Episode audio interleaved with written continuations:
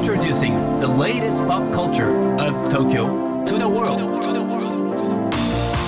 New edition. New edition. New edition. New edition. New edition. Edition. New. New.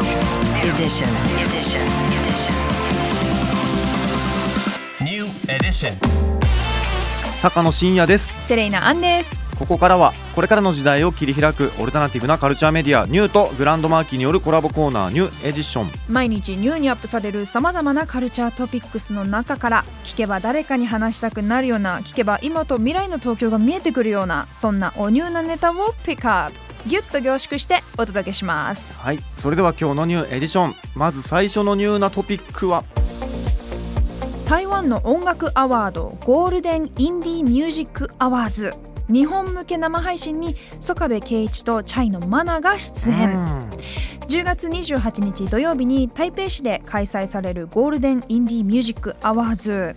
2010年よりスタートした音楽アワードなんですけれども、はい。過去には電気グルーヴやキングヌーがプレゼンターとして登場したり音楽プロデューサーの亀田誠二さんが審査員を務めるなど日本のさまざまなアーティストが参加してい豪華まですすね今年の式典には日本からプレゼンターとしてミッキー吉野さんが参加するほか山さんが特別ライブパフォーマンスを予定。うん。そしてこのアワードが開催される同日同時刻日本ではスペーシャワー TV の YouTube チャンネルにてこのゴールデンインディーミュージックアワーズの国内向けの生配信企画が開催されます。はいいやなんか曽我部さんとね、うん。チャイのマナさん、うん。あとあの解説で寺尾ブッダさんが、ねはい。出たりとかあと進行矢島さん矢島由佳子さん、うん、 fist bump でね。そうなんです。なんかもう GRAND MARQUEEにご登場いただいている皆さんがいっぱい出るっていうのは 個人的にはすごく嬉しいんですけど、うん。でもこれ結構規模がでかいですよね。うん。あのー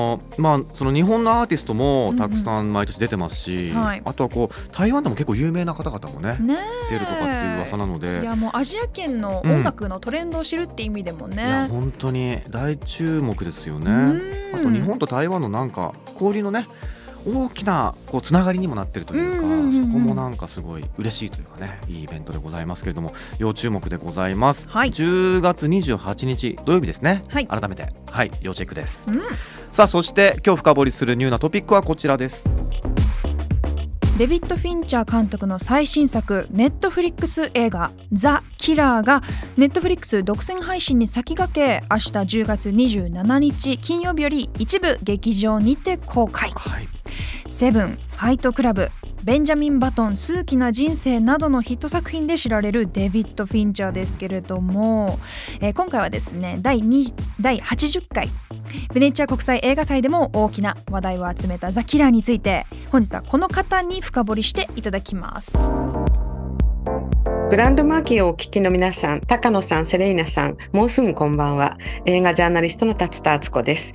えー本日は、えー映画ザ・キラーについてお話しさせていただきたいと思います。えーまずこの作品なんですけれどね、デビッド・フィンチャー監督の新作となっております。まあ、どんな作品かと言いますと、こちらはですね、完璧な任務を遂行してきた冷酷な殺し屋があるミスによって自分がね、命を狙われる身となってしまうという話で、雇い主などを次々殺していくという話です。フランスに始まって標的を追ってアメリカ、南米などいくつもの都市をね、旅するロードムービーともなっています。あの、大変面白いなと思ったのが、これ主人公がですね、マイケル・ファスベンダーなんですね。その冷酷な殺し屋を演じているのがますマイケル・ファスベンダーなんですけれども、この、えーファスベンダー、プロメテウスなどでもね、アンドロイドを演じたりとかしていますけれども、非人間的なね演技はね私その本当に素晴らしいと思うんですね。でこの主人公とても神経症的なところがありましてあのちょっと非人間的なところがあるのでそれがマイケル・ファスベンダーの本来の持ち味ととても相性がよくってこれはさすがフィンチャーのキャスティングの素晴らしさだったなというふうに思っております。そしてこの作品どこが面白かったかと言いますと最近ね巨匠の域に達してたフィンチャーが90年代にねサスペンススリラーで名声を高めたフィンチャーが久々にこのジャンルに戻ってきたというかところだと思うんです。サスペンススリラーの記載大復活といった感じですね。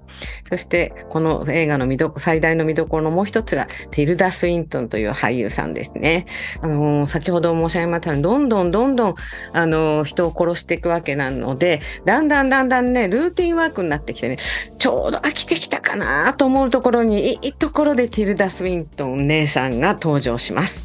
そしてそこで何が起こるかは今は申し上げませんけれどもそこが私が思うこの作品のハイライトなのであのぜひこの作品を見るときにお楽しみにしていただけたらと思います。本日はザ・キラーをご紹介させていただきました。どうもありがとうございました。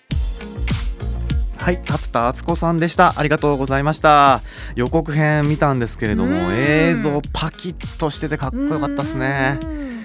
あとはこのねサイコサスペンススリラーですよ、はい。フィンチャー作品ね。あサスペンススリラーに戻ってきたということであのウェブサイトねちょっと見たらねいいコピーが書いてありましたよ。ーはい。背筋どころか全身が凍結する Oh サイコサスペンススリラー。凍結しちゃうんだって。ちょっと、うん。あったかい格好で行きたいですね。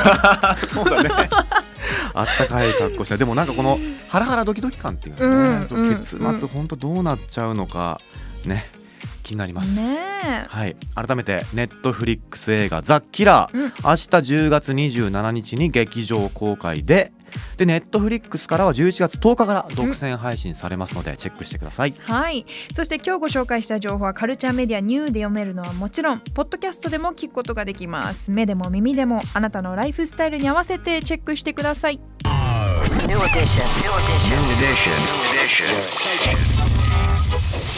New edition.